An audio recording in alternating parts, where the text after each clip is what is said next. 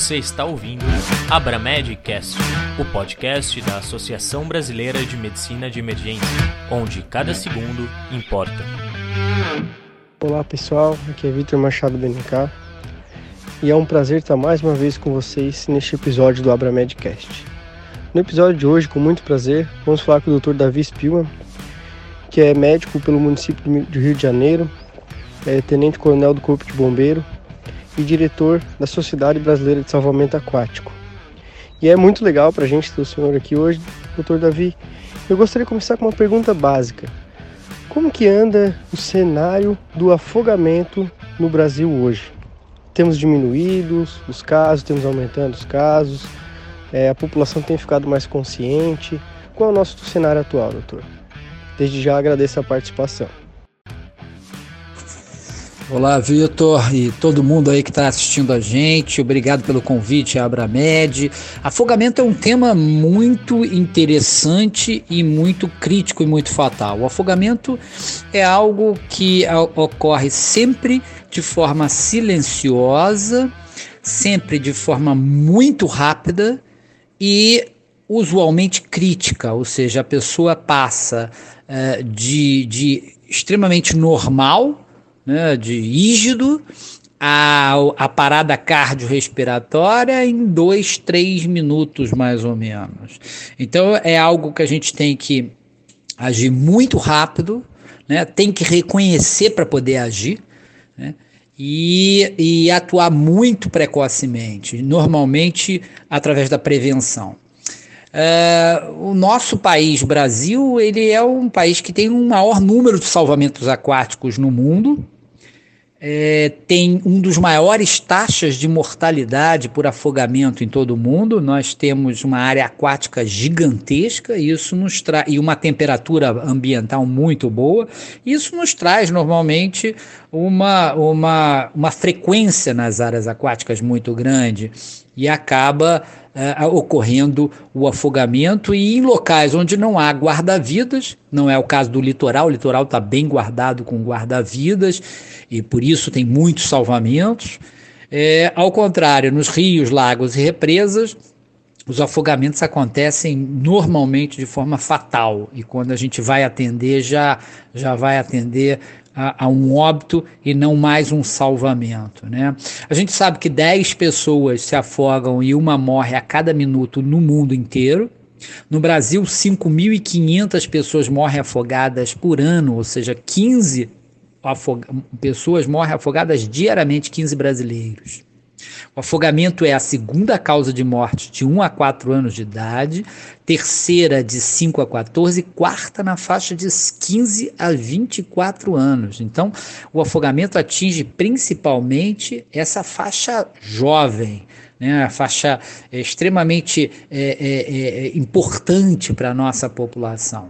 O homem se afoga e morre seis vezes, quase sete vezes mais do que a mulher, e na faixa de 21 a 29 anos é impressionante. O, afoga, o, o homem se afoga 21 vezes mais, o que significa dizer que o homem não consegue uh, avaliar o risco direito, então ele subestima o risco ou ele superestima a sua capacidade. E nessa faixa etária que a gente falou, de, de, de 21 a 29 anos, principalmente, ele se acha superpoderoso e aí acaba se afogando e morrendo.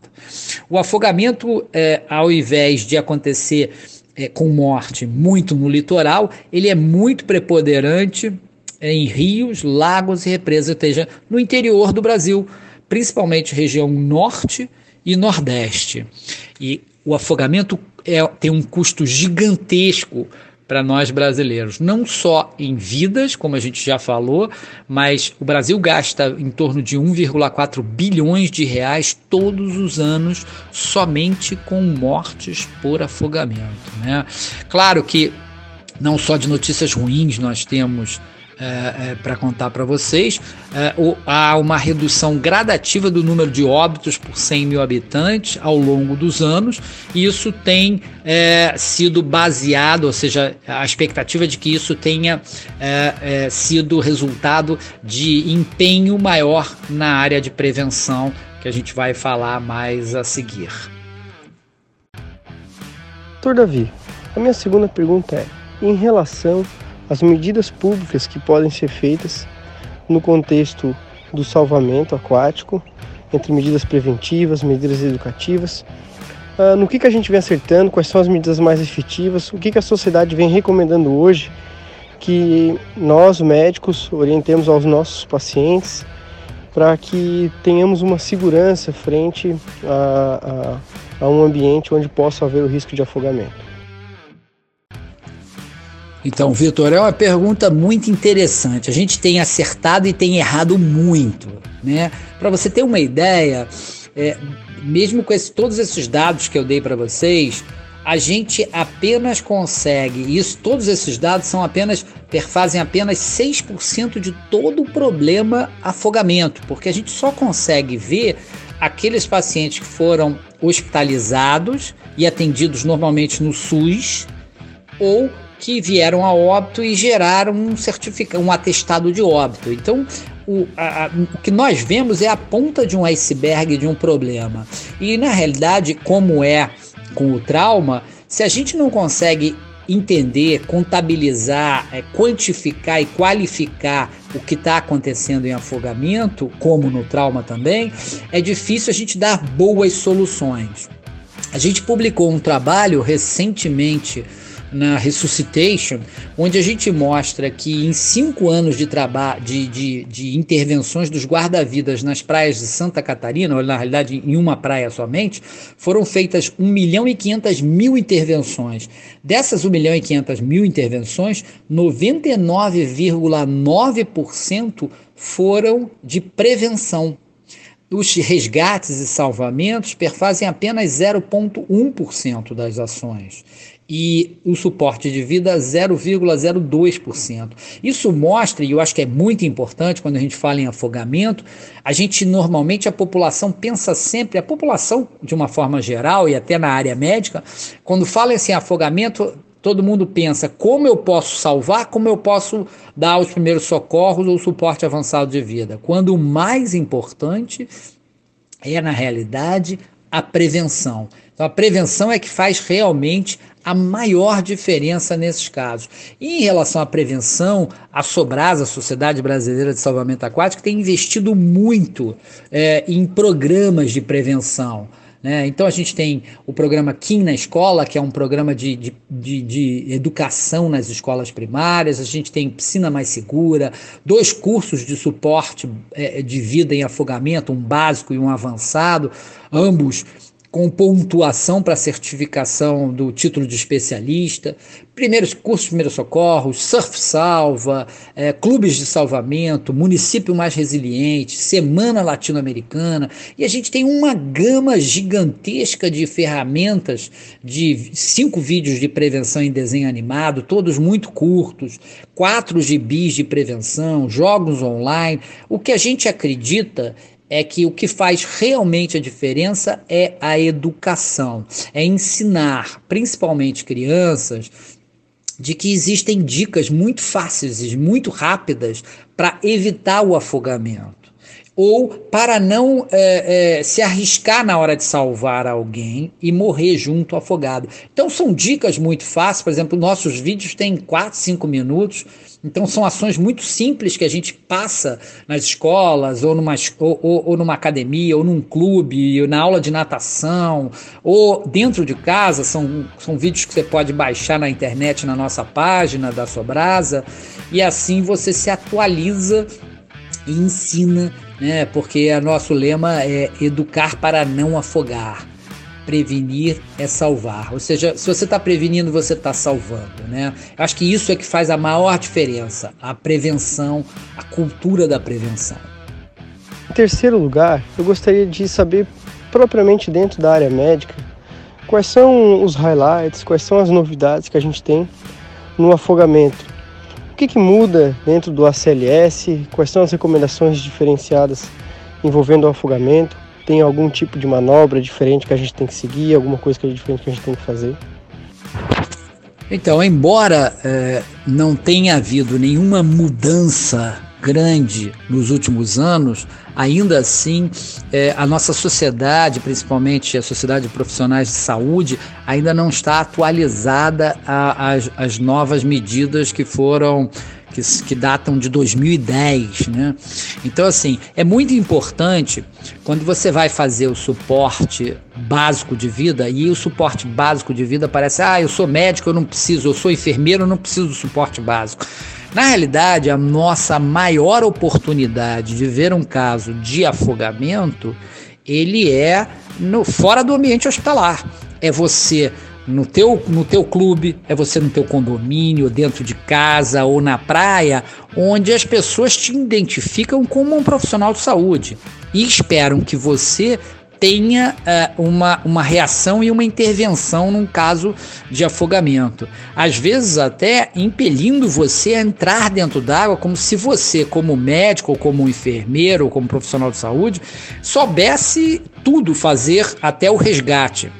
Então é muito importante, não só para o profissional de saúde saber uh, fazer o suporte básico de vida e avançado, como também entender como reconhecer o risco do afogamento, como saber a sua capacidade, a sua limitação de enfrentar esse risco. É, como reconhecer um afogado, a quem ligar, como fornecer flutuação para evitar a submersão, como não se arriscar se aproximando de uma vítima de afogamento e poder morrer junto. No Brasil, dois brasileiros morrem diariamente por conta de tentar salvar uma outra pessoa.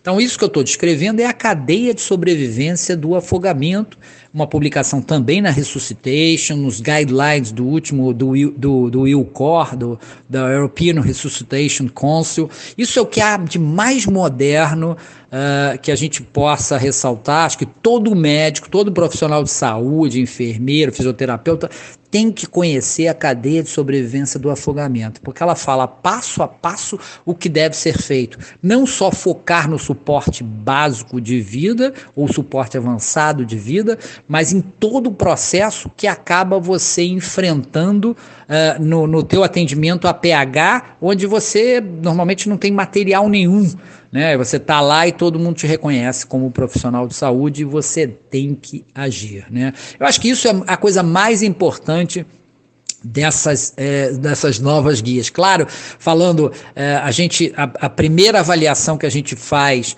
do afogado é usando o ABC, então a, a via aérea, como é uma parada, como a possibilidade do, do afogamento é, de parada cardiorrespiratória é a parada respiratória inicial, é muito importante começar com a ventilação.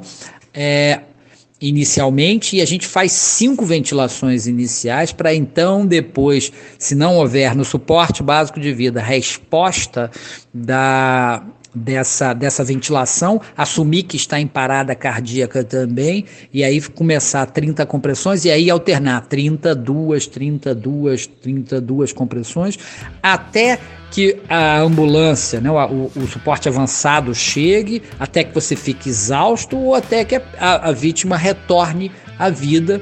Isso no caso do afogamento chegar a esse grau 6, que é a parada cardiorrespiratória. Então é muito importante também, além de conhecer a cadeia de sobrevivência, você também entender a classificação de afogamento, que vai desde o resgate até o grau 6, ou seja, saber a severidade desse afogamento e, e, baseado nessa severidade, você tem o prognóstico e tem o tratamento adequado. Isso tudo pode ser encontrado na nossa página www.sobrasa.org.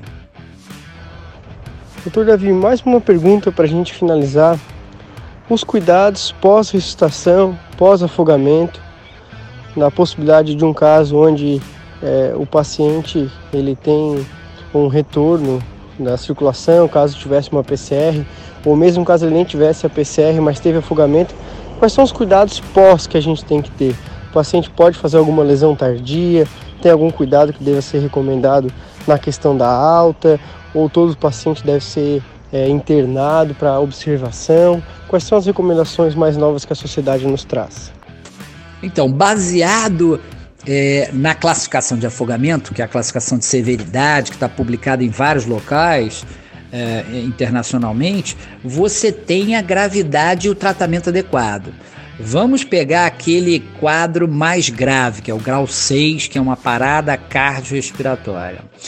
O primeiro conceito é que é, eu, eu, eu só não devo iniciar uma ressuscitação num caso de afogamento em quatro situações. Se houver liv, é, livores, se houver rigidez cadavérica, se houver decomposição corporal ou se o tempo de submersão cronometrado for maior do que uma hora. Caraca, uma hora e eu vou tentar ressuscitação?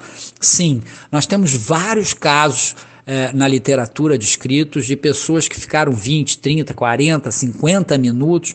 O caso mais emblemático foi uma menina de, que ficou 66 minutos embaixo d'água e foi ressuscitada com sucesso, sem sequelas neurológicas. Nós temos um caso de 44 minutos ressuscitado com sucesso, mas com, com sequelas neurológicas, e temos um outro caso de 22 minutos que foi ressuscitado sem sequela neurológica. Então, assim, 22 minutos embaixo d'água, imagina é, é realmente algo uh, que impressiona. E por que isso? Porque o afogamento tem uma tolerância maior a essa hipóxia. A hipóxia acontece um pouco, pode acontecer um pouco mais tarde. É, o, o, o tecido como está resfriado pela hipotermia que é comum no afogamento, ele tolera mais e ele ainda tem uma coisa chamada reflexo do mergulho que protege um pouco né, a circulação principal, né, é cerebral e cardíaco. Então isso protege um pouco o paciente. Então a gente a gente deve investir tudo em casos de afogamento porque a gente pode ter realmente é, uma grande surpresa positiva.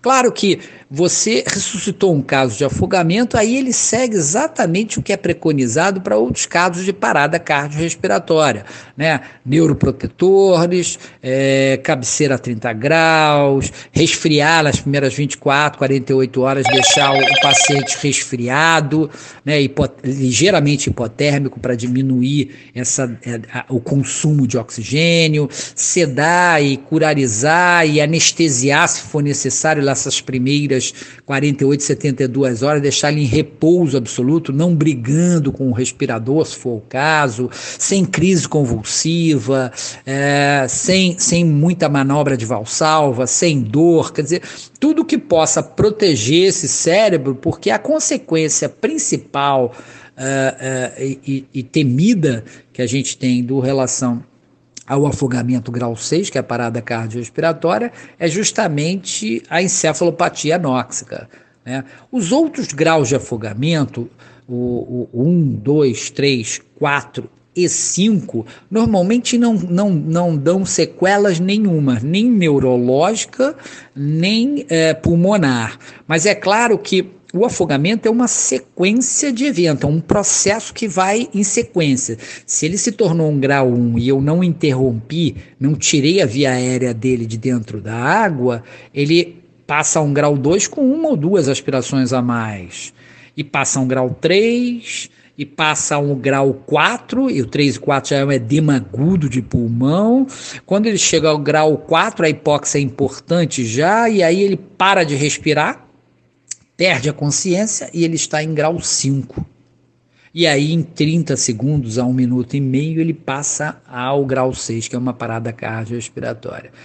Então, assim, esses, esses pacientes mais graves, né, do 3 ao 6, vão precisar de terapia intensiva, de cuidados intensivos, né? mas esses até o grau 5 recupera muito bem com o tratamento é, de terapia intensiva. O grau 6, não. O grau 6 ele tem de 7 a 11% de chance de sobrevida sem sequelas neurológicas. Isso se você fez tudo correto, uma boa RCP básica, o avançado chegou muito rápido, foi feito a intubação precoce, começou uma boa oxigenação, uh, reverteu o ritmo em assistolia eh, e, e, manteve tudo, levou para o hospital, tinha vaga no, no CTI para internar. Quer dizer, se tudo deu certo, você tem aí de 7 a 11% de chance de sobrevida, tá? Queria agradecer a vocês e indicar que nós temos um, um, um grupo de Telegram que é o arroba Sobrasa, e estamos sempre respondendo perguntas e, e trocando é, mensagens, programas de prevenção, a Semana Latino-Americana, tem várias novidades aí. Obrigado, Vitor, obrigado, Abramed, um grande abraço para vocês.